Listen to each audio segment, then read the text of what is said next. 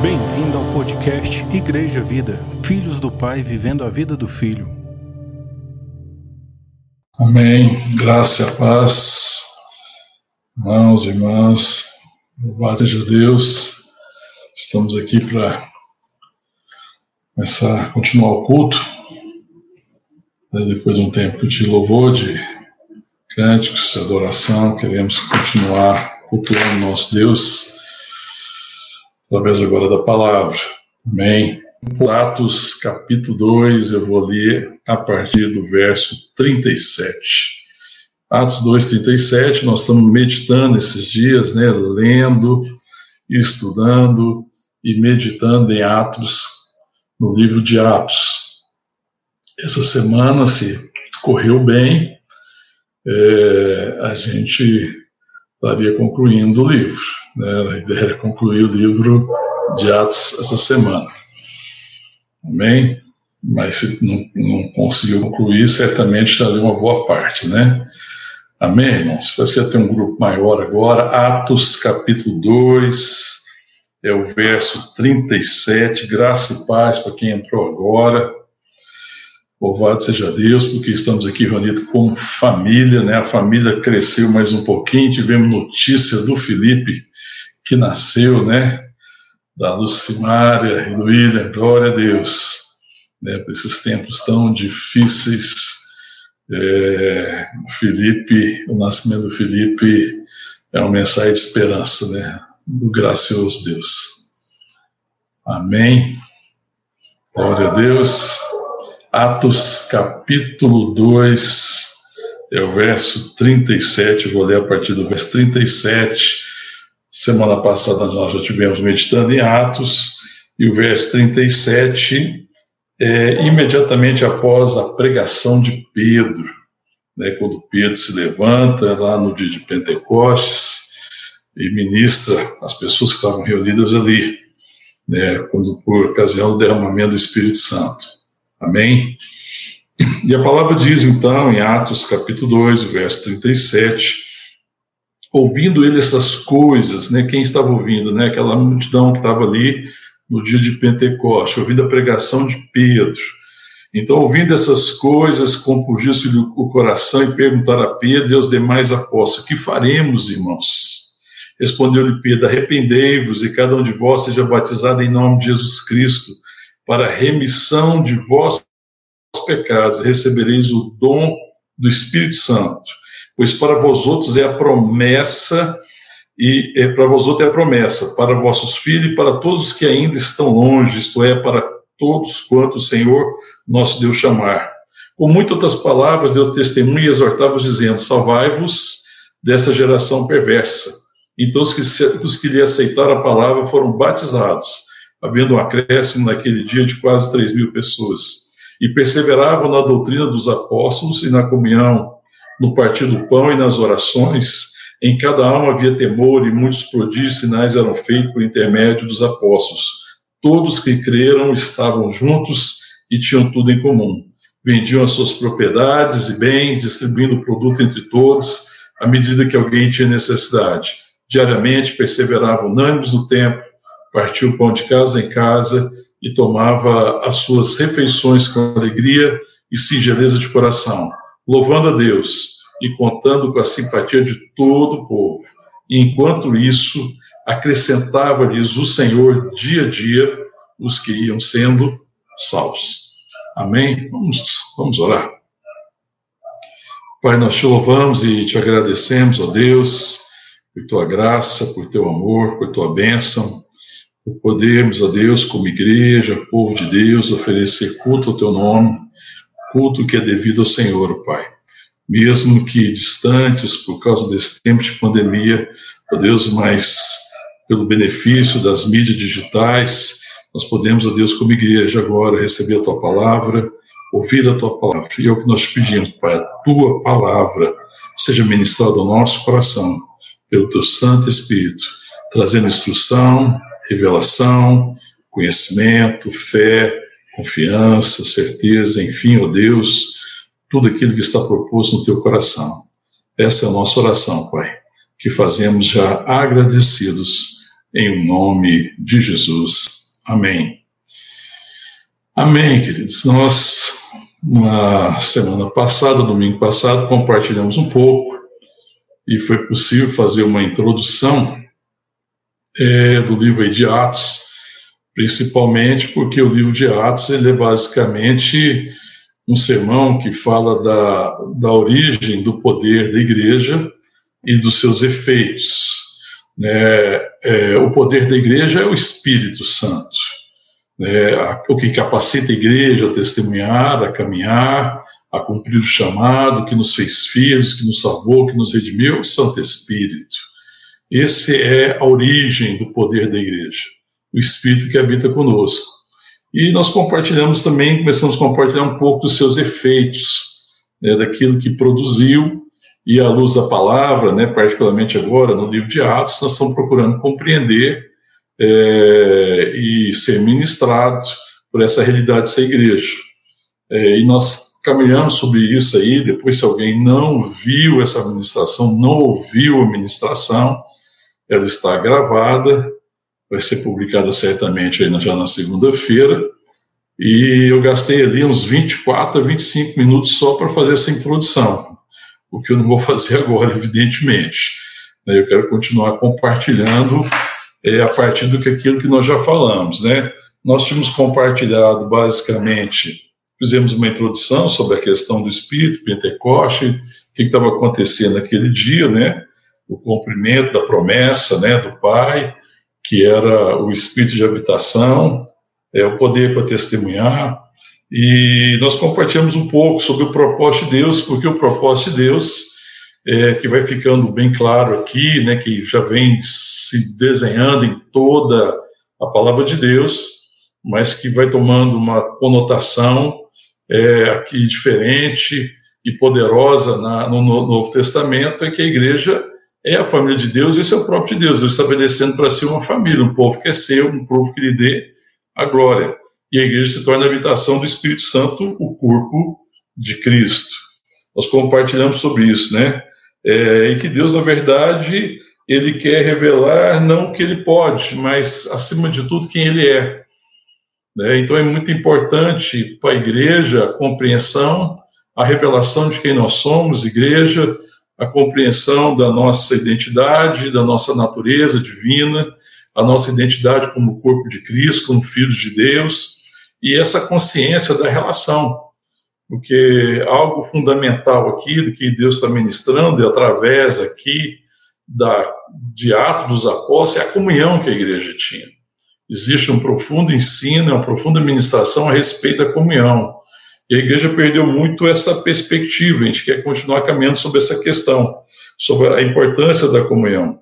Falamos que eles tinham tudo em comum, essa comunhão fala de vida comum, a primeira coisa em comum, claro, é a obra de Cristo, né? A segunda coisa comum, claro, que além do derramamento do sangue do Filho de Deus, a habitação do Espírito Santo, somos em comum, somos irmãos, temos em comum a questão de que nós somos o corpo de Cristo, e por isso nós temos que ter propósito comum e caminhar nessa comunhão, para que Deus vá edificando aquilo que Ele quer edificar. Compartilhamos então sobre essa questão de ter tudo em comum, a questão de repartir, a questão de buscar o reino em primeiro lugar, é, de não andar ansioso por coisa alguma. Falamos um pouco sobre o sentido do dízimo no Antigo Testamento, que era uma preparação, na verdade, aquilo que Deus estava fazendo, e que o dízimo sempre teve um propósito relacional é, e hoje existe uma certa perversão, e hoje existe uma dimensão, uma revelação muito maior, nós nos tornamos, então, aqueles que estão fazendo, a, a, gerindo, né, administrando aquilo que Deus tem confiado nas nossas mãos, porque tudo é dele e tudo é para ele. Compartilhamos já sobre isso e queremos continuar, então, falando né, a respeito é, do que está aqui nesse texto. Voltando aqui para o texto, eu queria compartilhando alguns pontos, vamos, passar, vamos continuar tentando aqui fazer exposição de alguns pontos.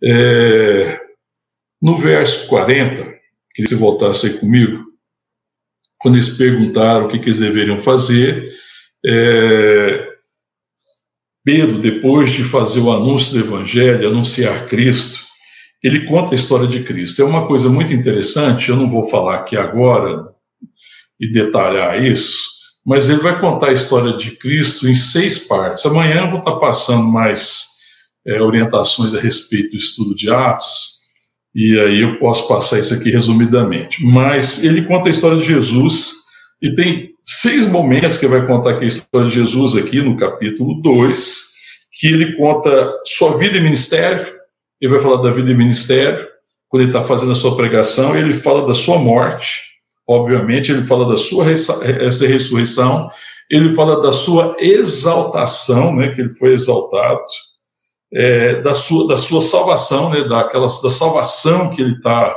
trazendo consigo, né, é, e da sua comunidade, da igreja que está sendo é, construída através do seu sangue, né, a igreja que está sendo fundamentada no seu amor e que tem essa aliança, né, firmada no sangue do Filho de Deus, que é o sangue da nova aliança ele, ele, vai, ele ministra sobre isso, e depois ele vai falar sobre os acontecimentos do Evangelho. Né? Ele vai falar sobre o Evangelho, acima de tudo, e ele fala dos acontecimentos do Evangelho. Quais são os dois acontecimentos fundamentais do Evangelho? A morte e a ressurreição de Jesus. Depois ele fala sobre os testemunhos do Evangelho, que ele vai citando a escritura do Antigo Testamento, e ele vai dizendo também que eles, eles são testemunha. Então, é, o acontecimento fundamental é morte e ressurreição. Ele prega aqui nesse texto aqui de capítulo 2. Depois ele fala também dos, dos testemunhos do evangelho, que o Antigo Testamento já testemunhava de Cristo, já profetizava a respeito da vida do Messias, do ungido, do Salvador. E depois ele vai compartilhar também em relação ao testemunho que eles também são testemunhas né, de Cristo. Né, o testemunho dos apóstolos é muito importante para a igreja. Né, eles são os testemunhos de primeira mão. Nós recebemos isso pela palavra. E o Espírito Santo testifica ao nosso coração que isso é verdade. Mas os apóstolos, eles viveram, eles compartilharam, eles estiveram com Cristo e desfrutaram desse, de, de, dessa, dessa, dessa relação. E depois ele fala das promessas do Evangelho. As promessas do Evangelho estão tá aqui no que nós lemos, né? Quais são as promessas do Evangelho? são duas promessas fundamentais. Quais são as promessas aqui? É, que Pedro responde lá no verso 38. Respondeu-lhe Pedro: Arrependei-vos e cada um seja batizado em nome de Jesus Cristo para o quê? Remissão dos vossos pecados. A primeira promessa, perdão dos pecados, porque em Cristo nossos pecados são perdoados porque ele recebeu sobre si a pena que era nossa. Ele levou sobre si as nossas dores e as nossas enfermidades.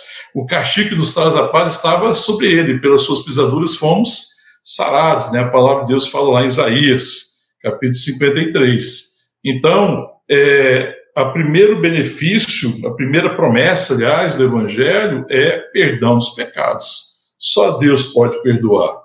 E em Cristo nós somos perdoados. Amém? Depois ele continua falando na segunda parte, aí, na última parte do verso 38, que mais? e recebereis o dom do Espírito Santo. Então são as duas promessas do Evangelho: perdão dos pecados e o dom do Espírito Santo. Ele compartilha isso. Então ele falou dos acontecimentos, as testemunhas, acontecimento, morte, ressurreição, testemunha o Antigo Testamento e os próprios apóstolos. Agora ele vai falar das promessas, e as promessas é de perdão e do dom do Espírito Santo.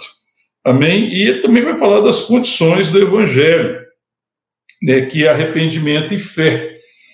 Então é necessário se arrepender. Né? Respondeu Pedro: arrependei-vos. Né? E, e, depois ele continua falando: para vós outra promessa, verso 39, para os que.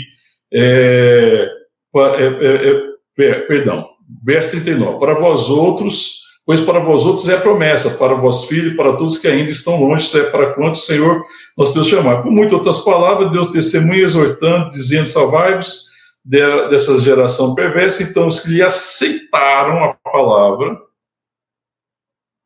foram batizados. Então, quais são as condições do evangelho? Arrependimento e fé. Essas são as condições internas. Arrependimento, à medida que Deus se revela a nós, e que revela a nossa condição de perdidos, de pecadores, e, e revela que Jesus é Salvador, que Ele é Redentor, existe duas condições: arrepender-se, reconhecer o nosso erro, que nós nos desviamos de Deus, que nós erramos e que nós precisamos realmente do seu favor e crer que Ele é de fato Salvador, que seu sacrifício é suficiente para me salvar e me redimir, e que eu não preciso de mais nada a não ser o sacrifício do Filho de Deus, eu preciso crer nesse sacrifício e que ele é suficiente. Então, as condições do Evangelho é, são arrependimento e fé, que é uma coisa interna, e externamente, qual que é a condição externa? Então, verso 41, então os que aceitaram a palavra foram batizados. O batismo, ela é uma condição externa, porque a palavra de Deus nos orienta, o Senhor Jesus nos orienta, que nós devemos, devemos ser batizados. Aqueles que crerem devem ser batizados. Então, o batismo, como já compartilhei domingo passado, ele é um sinal visível de uma obra interior, de que eu me arrependi e que eu criei no sacrifício de Jesus como meu Salvador. Amém? Glória a Deus. Então, essas são, essas são as condições. Então, ele mantém uma fidelidade ao Evangelho que a igreja não pode perder. Porque, às vezes, a dificuldade de compartilhar o Evangelho hoje é que não se apresenta o Evangelho dessa forma. Então, isso aqui é muito importante, irmão, a gente voltar à essência do Evangelho. Eis a essência do Evangelho.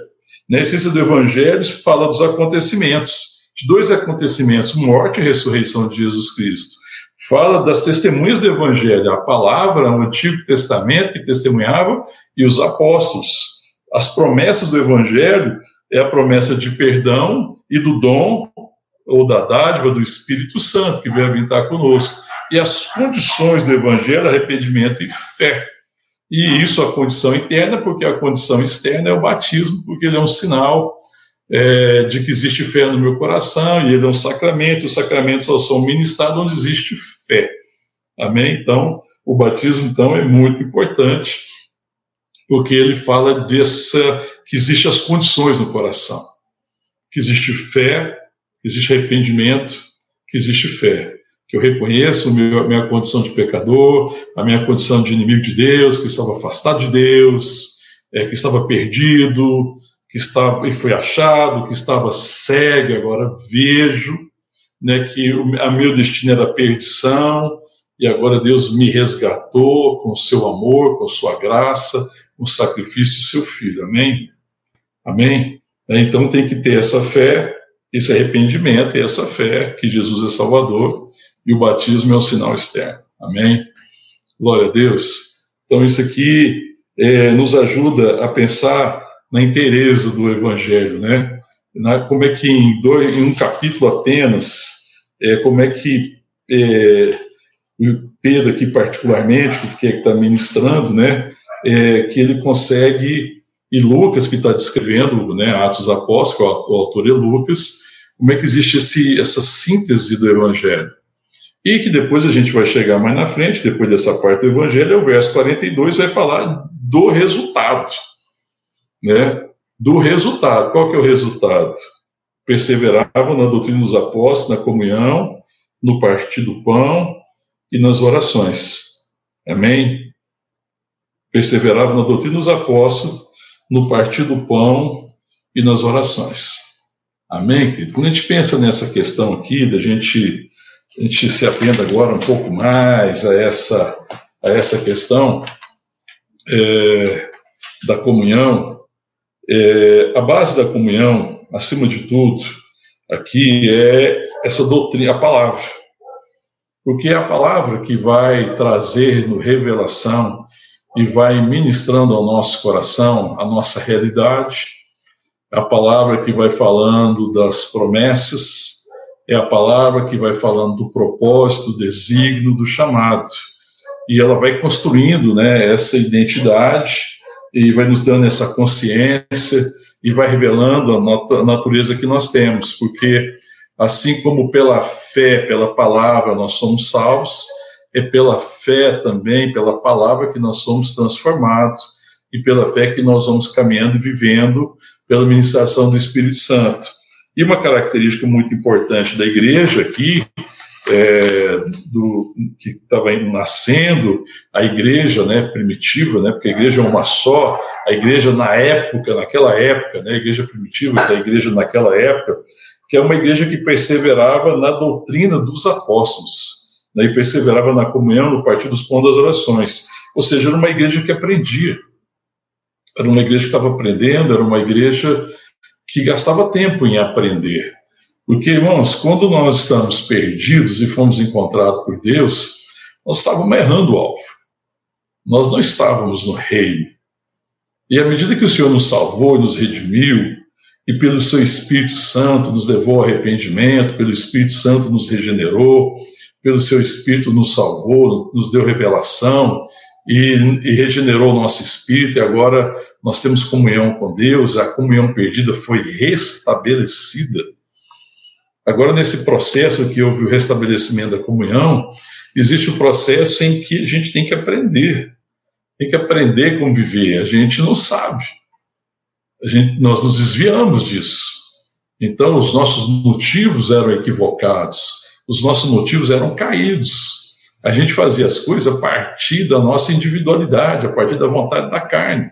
E o que começa na carne termina na carne. E aí, o que, que acontece agora? É um tempo em que Deus está agora trabalhando no nosso coração para que tudo comece nele. Porque o que começa em Deus termina em Deus. E o que glorifica a Deus é só o que começa em Deus. Então agora tem que aprender a viver no reino. Então é como se alguém falasse: ó, até agora você aprendeu tudo errado, agora você vai aprender o certo, presta atenção. E o Senhor quer nos ensinar. Mas se a gente não é diligente na questão da palavra, é um problema, porque a gente vive uma vida dúbia.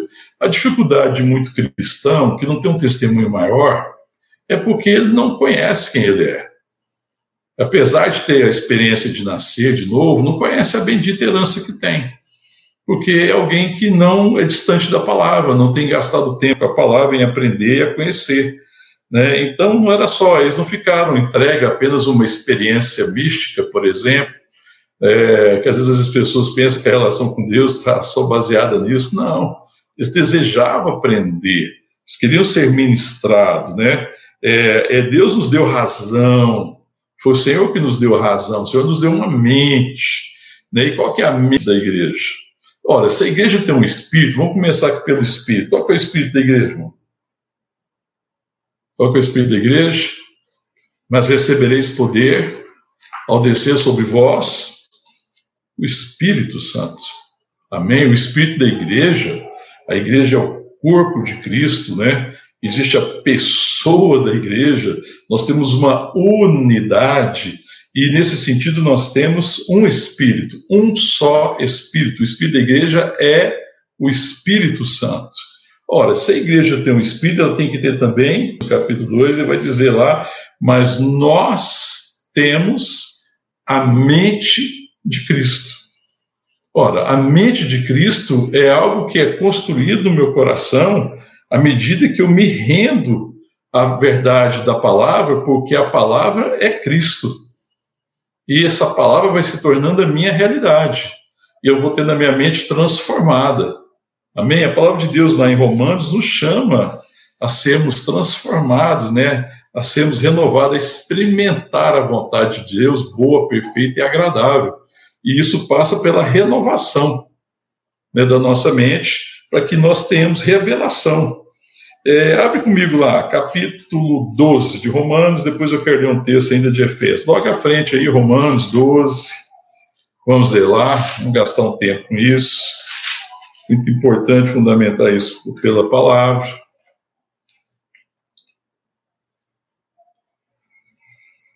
Capítulo 12 de Romanos, depois de Paulo expor, né, tudo que Deus fez, a graça, a sabedoria, os desígnios, a salvação, todo mundo estava perdido, ele salvou, ele redimiu, como é que é a questão da lei, a questão da graça e tudo mais. No verso 2 ele fala assim, rogos, capítulo 12, verso 1, rogo-vos, pois, irmãos, pelas misericórdias de Deus, que apresenteis o vosso corpo por sacrifício vivo, santo e agradável a Deus, que é o vosso culto racional.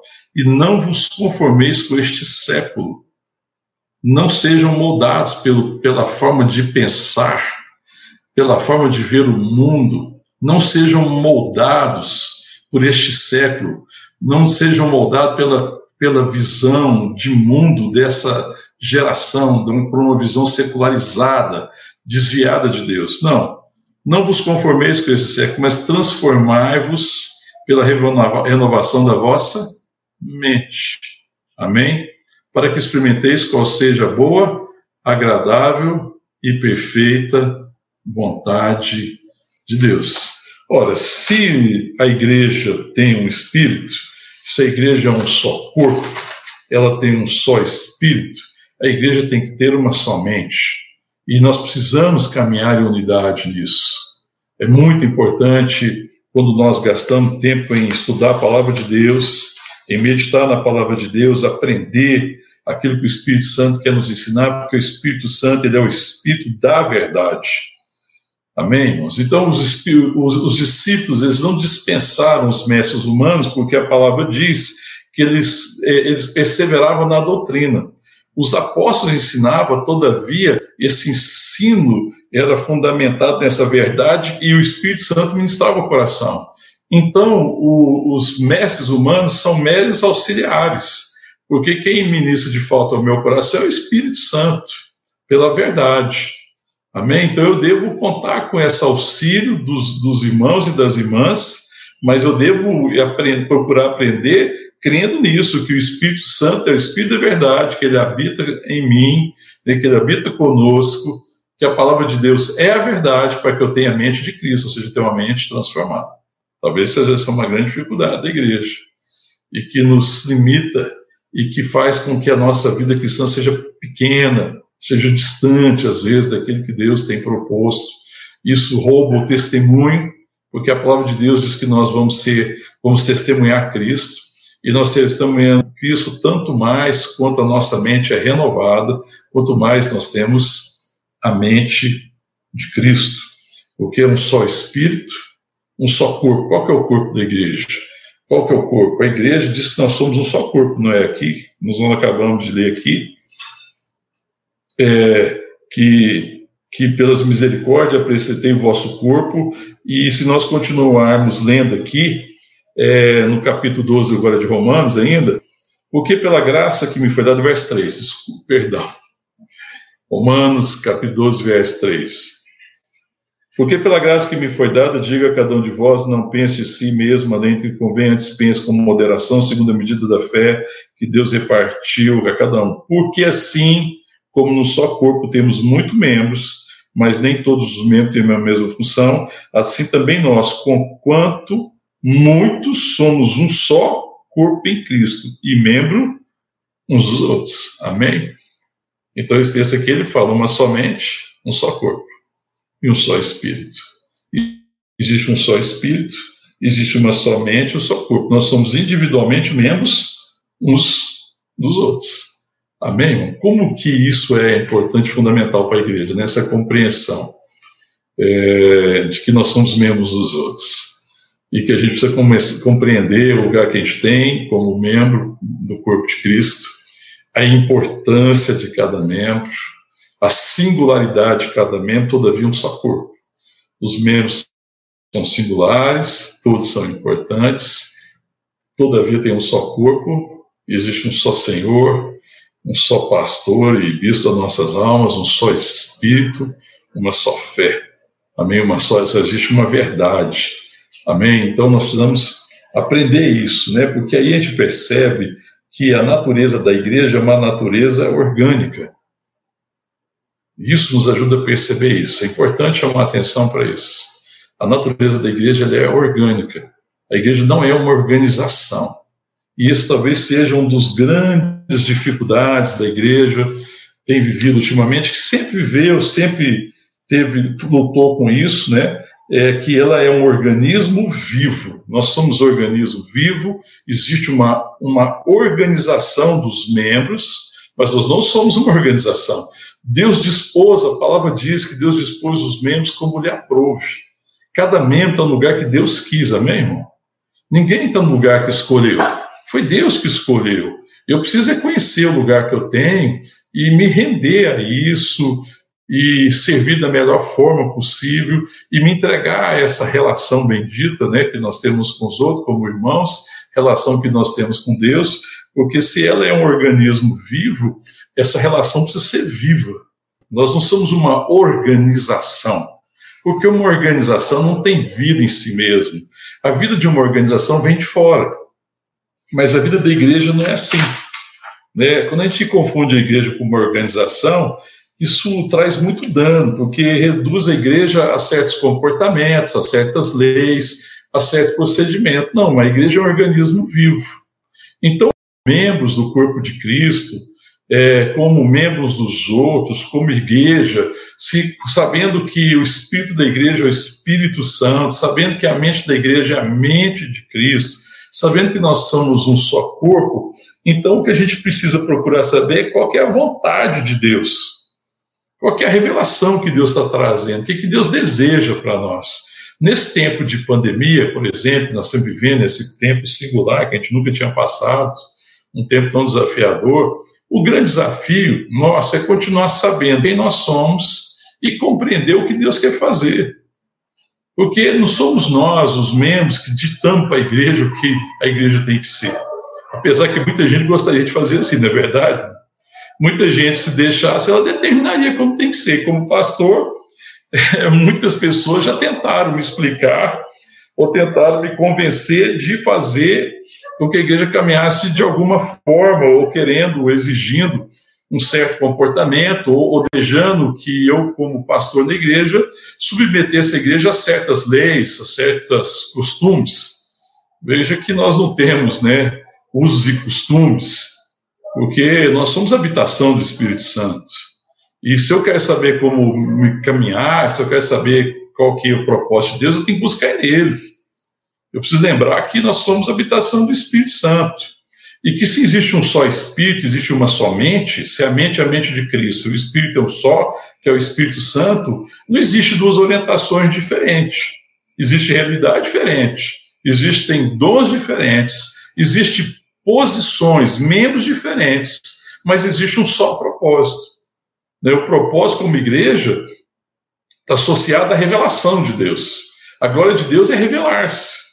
E a igreja, como corpo, deve revelar Cristo, deve revelar o Pai, deve revelar o seu amor, deve revelar a sua bondade. Então, você veja que a relação dentro da igreja é fundamental para a caminhada da igreja, né? quando fala nessa, nessa perspectiva do conhecimento, do que nós precisamos aprender, mas dentro de uma relação, que existe uma relação e que existe uma vida própria. A igreja, como organismo vivo, ela, ela se move pela vida de Deus. E a dificuldade nossa como igreja é quando a gente não está ouvindo Deus. A nossa dificuldade é quando nós não rendemos, nós não nos rendemos à vontade de Deus. Então, como povo de Deus, quando a gente se reúne num culto como hoje, e que nós queremos ouvir a palavra de Deus, o nosso propósito não é tentar impor uma vontade a Deus e forçar a Deus fazer o que a gente quer.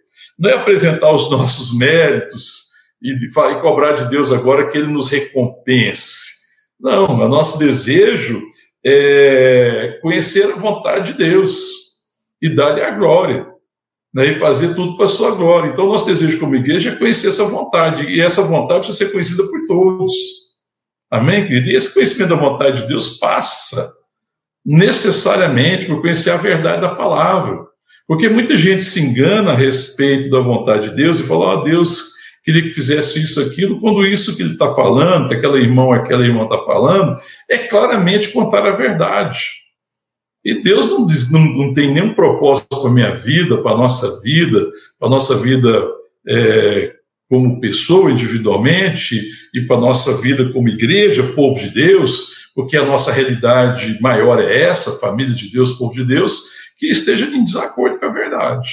Por isso que a igreja é muito facilmente, às vezes, enganada. Por isso que muitos irmãos e irmãs caem em laços e, e às vezes, passam por sofrimentos desnecessários por não conhecer a verdade. A igreja, que era uma igreja que aprendia, que perseverava na doutrina dos apóstolos, existia uma unidade. E porque na doutrina dos apóstolos não queriam ouvir o que os apóstolos tinham a dizer, na verdade, como se os apóstolos pudessem ter uma verdade deles, mas eles queriam juntos ouvir a verdade de Deus. Amém, irmão? Quando nós nos encontramos, seja no culto, na palavra, seja no grupo menor, seja de que forma for que nós desejamos aprender, e, e se Deus levanta um homem ou uma mulher para conduzir aquele processo, a gente não está querendo ouvir aquela pessoa. Nós estamos ouvindo Deus, amém? A pessoa é apenas um instrumento. Eu preciso ter convicção que Deus quer falar comigo, amém? Eu preciso ir no culto, é, quando a gente nos reúne no culto, oferecer um falar, Deus vai falar conosco. Essa precisa ser uma santa esperança. É, assim nós nos vamos reunir. E toda vez que nós nos reunimos como igreja, e a palavra diz: quando tiverem dois ou mais reunidos em meu nome, eu estarei ali. Foi o próprio Jesus que disse. É, ali ele ordena a vida e a bênção para sempre. E a vida passa pela palavra. A bênção passa pela palavra. Ser ministrado pela palavra de Deus é bênção. A palavra de Deus é palavra de vida. Amém? Só o Senhor tem as palavras de vida eterna. Essa é a relação que eu preciso ter com Deus, com os irmãos e com a palavra. Amém? Então a igreja, ela é, ela é, ela tem uma vida própria.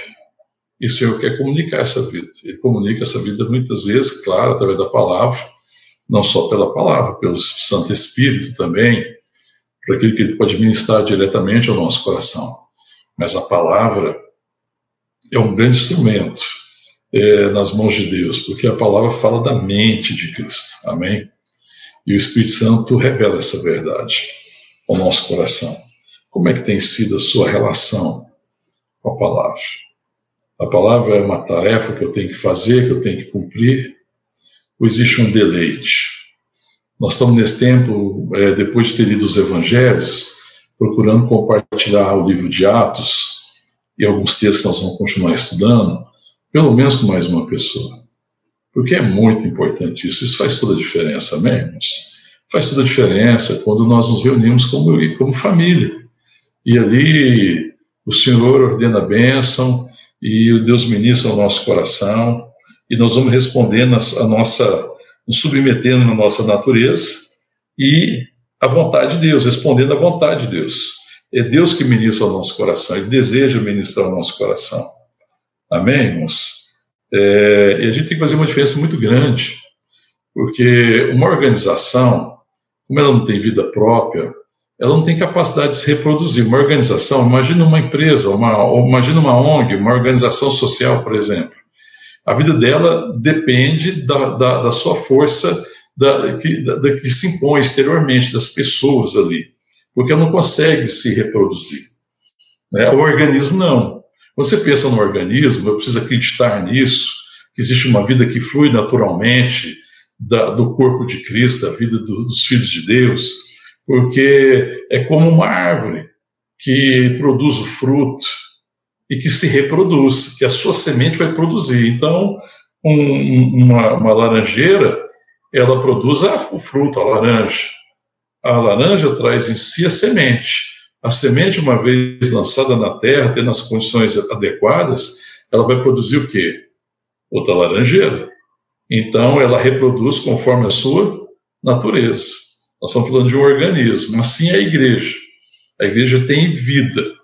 E a vida vem de Deus. Então, existe um poder na igreja de se reproduzir. Amém, irmão? Precisamos crer nisso. A, a, a vida da igreja, o crescimento da igreja, a manifestação, a expansão da igreja não é resultado do, do nosso esforço ou de uma possibilidade nossa, é natural. A gente precisa buscar então os caminhos que liberam essa vida. Nós temos que, na verdade, nos render de tal forma que essa vida vai sendo liberada, tá entendendo? É de, de buscar isso. Então, eu, é, é, como é que nós podemos, então, trabalhar dentro daquilo que já está organizado, né? O que, que nós podemos fazer como igreja para que aquele potencial que já existe em nós como igreja seja liberado? A palavra de Deus é uma forma de ministrar isso, para que aquele potencial de vida que já esteja em mim, que já existe em mim, pela habitação do Espírito, eu tenho um novo Espírito, e nasci da água do Espírito, seja liberado, essa vida flua na direção que Deus deseja, para que a nossa vida seja de fato motivo de louvor e glória a Deus para que as pessoas vejam e desfrutem dessa bênção por causa da relação bendita que eu tenho com Deus. e que eu sei que quando eu me estou caminhando ali em Deus, em unidade, com a palavra, com os irmãos, essa vida naturalmente vai fluir em nós e a partir de nós. Existe um potencial. Então, como é que eu estou contribuindo né, para que isso que Deus já, já colocou na igreja possa realmente vir à luz, para que isso funcione? A igreja aqui, a experiência da igreja de Atos, revelada aqui, que a igreja que, que, que, agora se torna o corpo de Cristo, a habitação do Espírito Santo, ela nos ensina muito, porque está falando aí daquilo que nós acabamos de ler, né? voltando lá no texto lá, perseverava na doutrina do, dos apóstolos, na comunhão, no partir do pão e nas orações. Você veja que eles tinham essa, essa situação de comunhão, do partir do pão de compartilhar das orações, da intercessão. E da intercessão como alguém que se coloca à disposição para responder a oração. Né? Não é só interceder e me deixar de fora, não. É interceder como alguém que se inclui. Porque a gente intercede e não se inclui. Né? É assim, como Deus, está perguntando assim, quem enviarei? É, aí a resposta nossa, envia-nos a nós, Senhor.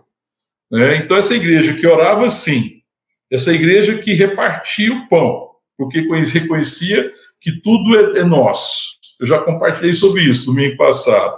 Essa igreja que tinha uma comunhão, que tinha essa unidade, essa igreja que tinha comunhão do, andava na comunhão do Espírito, essa igreja que aprendia aos pés dos apóstolos, que era ministrada pela verdade, naturalmente a vida de Deus fluía. O poder que Deus tinha através do Espírito Santo estava fluindo. Então a fonte era o Espírito e essa forma de, de caminhar fazia com que esse poder fosse visto na igreja. Porque quando você olha aqui no verso 44, ele fala assim: todos que creram estavam juntos e tinham o que? Tudo em comum.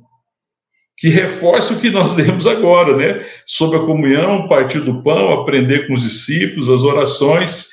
Eles diariamente perseveravam no tempo, verso 46, partiu o pão de cada em casa, que é a refeição ágape, né, que é, eles compartilhavam ali, tomava suas refeições com alegria e de coração, louvando a Deus e contando com a simpatia de todo o povo. Qual era o resultado disso? Enquanto isso, acrescentava, diz o Senhor, dia a dia os que ia sendo salvo. Então, aquele poder, aquela vida que Deus já tinha ministrado ao coração da igreja, que Deus já tinha colocado na igreja, que, que é resultado de habitação do Espírito Santo, que é resultado de ter nascido de novo, e que é resultado da palavra, da verdade, e que é resultado agora da comunhão. Tudo isso agora vem à luz. Amém? Então você veja que a comunhão é fundamental para que essa vida flua a partir de nós. Porque nós não temos o poder de fazer com que isso funcione. O que nós precisamos é crer, saber quem nós somos e ver que existe uma importância muito grande ter uma consciência da relação, né, de que existe uma relação fundamental. Ter consciência da nossa natureza, nós somos um organismo vivo.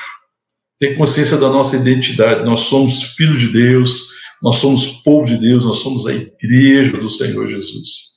E isso fazia com que a vida fluísse. Ela fluía naturalmente. Amém, irmãos?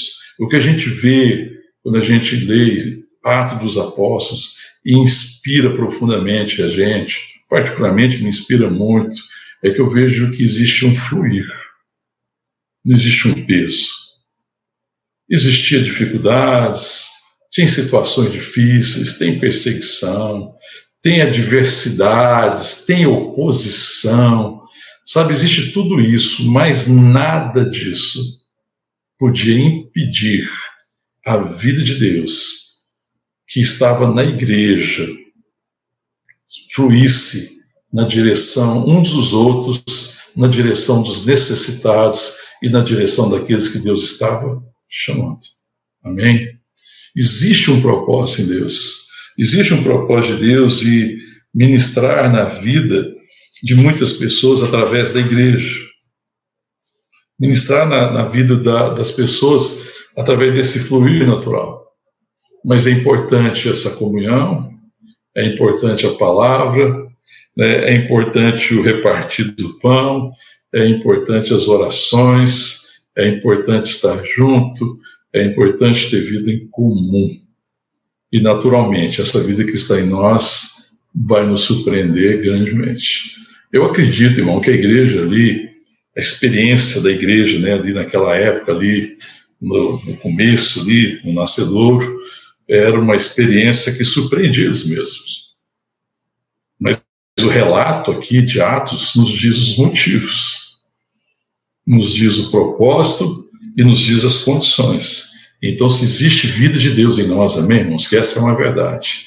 Se a igreja é o corpo de Cristo, se nós somos o povo de Deus, se nós somos filhos de Deus, se nós somos a habitação do Espírito Santo, se Deus está chamando um povo para si mesmo, se Deus está chamando as ovelhas perdidas, se Deus está separando uma família, então nós precisamos nos render a, essa, a isso, para que nos rendendo aqui e caminhando nessas condições, aquilo que é natural flua, a vida flua, a vida vai fluir. Amém, irmãos? É assim que acontecia com Jesus Cristo. É, é, Jesus tem comunhão com o Pai e com o Espírito Santo. E essa comunhão, né, a, a, essa comunhão da Trindade, essa, essa relação bendita, né, que, que caminha ali, a certeza de quem Jesus era, porque ele sabia quem era, e tinha essa convicção profunda de quem era, conhecendo a natureza, né, da igreja que Deus estava firmando ali, isso tudo fazia com que a vida de Jesus fluísse naturalmente. Não existia uma coisa pesada, não era uma coisa que dependia de leis, não era uma coisa que se tivesse, é, você tinha que fazer isso ou aquilo para acontecer aquilo outro, não, aquilo, aquilo fluía.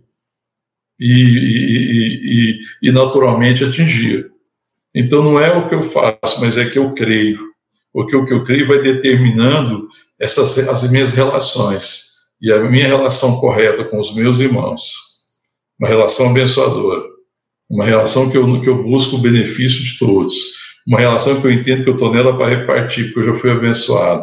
Essa relação bendita com Deus, que é meu Pai. É essa relação que me identifica também como corpo de Cristo. Essa relação que me faz ver o irmão. Essa relação que me faz ver o Pai. Essa relação que me faz ver o Cristo, ver o Filho de Deus. Essa relação que me faz caminhar guiado pelo Espírito Santo, que a palavra de Deus que os filhos de Deus são guiados pelo Espírito Santo. Isso faz com que a vida e o propósito flua naturalmente através de nós na direção daqueles que Deus quer alcançar. Amém? Há, há um poder na igreja de Atos Apóstolos. A fonte é o Espírito Santo. E existe também uma consequência mas a consequência de tudo que acontecia era resultado da palavra, era resultado da comunhão, era o resultado do repartir, era o resultado das refeições junto, era o resultado das intercessões, das orações, era o resultado de estar junto e de ter tudo em comum. À medida que eles se rendiam a isso e se organizavam de tal forma que a vida fluísse, tudo isso estava acontecendo, é o que a gente vai ver daqui para frente, tem base nisso. Porque para compreender o que está lá na frente, é preciso compreender as condições, é preciso compreender a natureza da igreja, é preciso compreender a nossa natureza, é preciso ter consciência disso, é preciso viver assim. E a gente pode desfrutar. Amém? O que Deus tinha para a igreja em Atos dos Apóstolos naquele tempo é o mesmo que Deus tem para nós. O poder é o mesmo, é o poder do Espírito Santo. Amém, irmãos? É o mesmo poder. Nós também, como a igreja em Atos, não podemos decidir o que a igreja faz. Não podemos determinar como ela deve ser. Não podemos determinar como ela deve se comportar. Mas nós podemos nos render à vontade de Deus. Nós podemos nos entregar aquilo que Ele quer fazer. Nós podemos contribuir quando nós nos rendemos a tudo isso, como igreja. Porque Ele deseja ministrar Sua palavra, Ele ama a comunhão, ele quer ministrar o nosso coração, nós precisamos orar, interceder, e assim o Senhor há de fazer a sua vontade. Amém? E essa vida de fluir. Então eu vejo uma igreja em que a vida de Deus flui naturalmente. e isso afetava todos os lugares que eles estavam. Não importa se como igreja, nesse tempo nós estamos reunindo só nas nossas casas, ou se eu não estou podendo me encontrar com um grupo maior. Mas aonde eu estiver, se eu tiver essa consciência de quem eu sou, se eu tiver essa, essa consciência da, da minha natureza, tiver essa consciência da importância relação, me render à verdade, à palavra, aquilo que Deus deseja, certamente as nossas relações vão ser abençoadas e Deus vai ser glorificado, porque o fim último é Deus ser glorificado. Uma relação encontrou o caminho correto, uma relação encontrou a dimensão correta, uma relação entre seres humanos encontra uma relação correta, adequada, quando Deus é glorificado. Amém, irmão? Quando Deus é visto. Né? Que Deus seja visto em nós. E nesse tempo de pandemia, de luta, as pessoas vejam o que elas precisam. Mais do que a cura, que nós temos orado pela cura e, e, e cremos que está se aproximando a cura dessa pandemia, né? As vacinas estão aí sendo aplicadas, administradas. Isso pode trazer cura para o corpo, mas o mundo precisa é de cura da sua alma. O mundo precisa nascer de novo. E só o poder de Deus é que pode fazer isso. A medicina, as vacinas, os médicos podem curar o corpo dos homens e pode evitar a morte. Isso já é uma benção muito grande. Mas que adianta? Não morrer e não viver. O que, que adianta você não encontrar a morte, mas não viver? Nós queremos que as pessoas vivam o maior tempo possível, certamente. Nós oramos para que Deus livre do sofrimento, que Deus traga conforto, que Deus traga curas, que Deus traga solução para esse tempo pandêmico, certamente. Mas esse tempo, mais do que nunca, tem sido uma oportunidade para nós, como igreja, de ministrar a vida de Deus, através de uma relação correta uns com os outros, através da fé, através da esperança. Amém? Através dessa certeza, através dessa consciência através da palavra, através da verdade, através da nossa comunhão, através do partir do pão, através das orações, através de uma vida comum, em que a vida de Deus flui naturalmente. Amém? Vamos orar? Se puder abraçar quem estiver perto de você, vamos estar orando, é, pedindo a Deus essa graça é, de aprendermos juntos, de perseverarmos na verdade, essa graça de termos comunhão verdadeira, de repartirmos o pão de casa em casa, de orarmos juntos, de abençoar, de repartir, de fazer a vontade de Deus, à medida que Deus vai chamando pessoas, alcançando pessoas e salvando pessoas, para a sua glória e para a nossa alegria. Amém? Então, devemos orar? Vamos falar com Deus. Pai, nós queremos e te agradecer mais uma vez, Senhor, pela tua verdade, pela tua palavra. E oramos a Deus para que essa palavra seja ministrada ao nosso coração. Que a igreja é um organismo vivo, é o corpo do Deus vivo. É a habitação do Espírito Santo, que é o Espírito de vida, que é o Espírito da verdade. Ó Deus, e se nós somos assim, então, ó Deus, dá-nos essa consciência, traz revelação ao nosso coração para que Ó Deus, possamos perseverar e aprender juntos, perseverar nas orações, perseverar nas refeições de casa em casa, repartindo pão, caminhando junto, é, repartindo necessidade, abençoando uns aos outros, ó Deus, de tal forma, ó Deus, que por causa dessa natureza que nós temos, e por compreendermos, ó Deus, que a vontade é do Senhor, e por estarmos rendidos à tua vontade, a tua vida flua naturalmente em nós e através de nós. Para a glória do teu nome, ó Deus, e alcance aqueles que precisam ser alcançados. Ó Deus, que a igreja de fato seja sal da terra e seja luz do mundo. Que a igreja seja de fato uma cidade edificada em um alto monte e que ilumina toda aquela região. Seja como uma vela seja como uma lâmpada que é colocada no lugar alto e ilumina toda a casa. Que as nossas relações na nossa casa sejam assim, que nós sejamos pessoas colocadas no lugar correto, colocadas no lugar da comunhão dos santos, colocados diante da tua palavra, ó Deus, nas orações, das intercessões, de tal forma, Deus, que a nossa vida ilumine a nossa casa. Ó Deus, porque nós somos luz no Senhor, e o Senhor é luz, e o Senhor veio dissipar esse tempo de trevas, ó Deus, porque a maior escuridão não é a escuridão dessas incertezas, desses tempos de pandemia e dificuldade. A maior escuridão é a incerteza da vida, é a incerteza do propósito, Ó Deus, situações difíceis adversas não são impedimento da vida. O impedimento à vida, Senhor, é não conhecer o sentido e o significado da vida.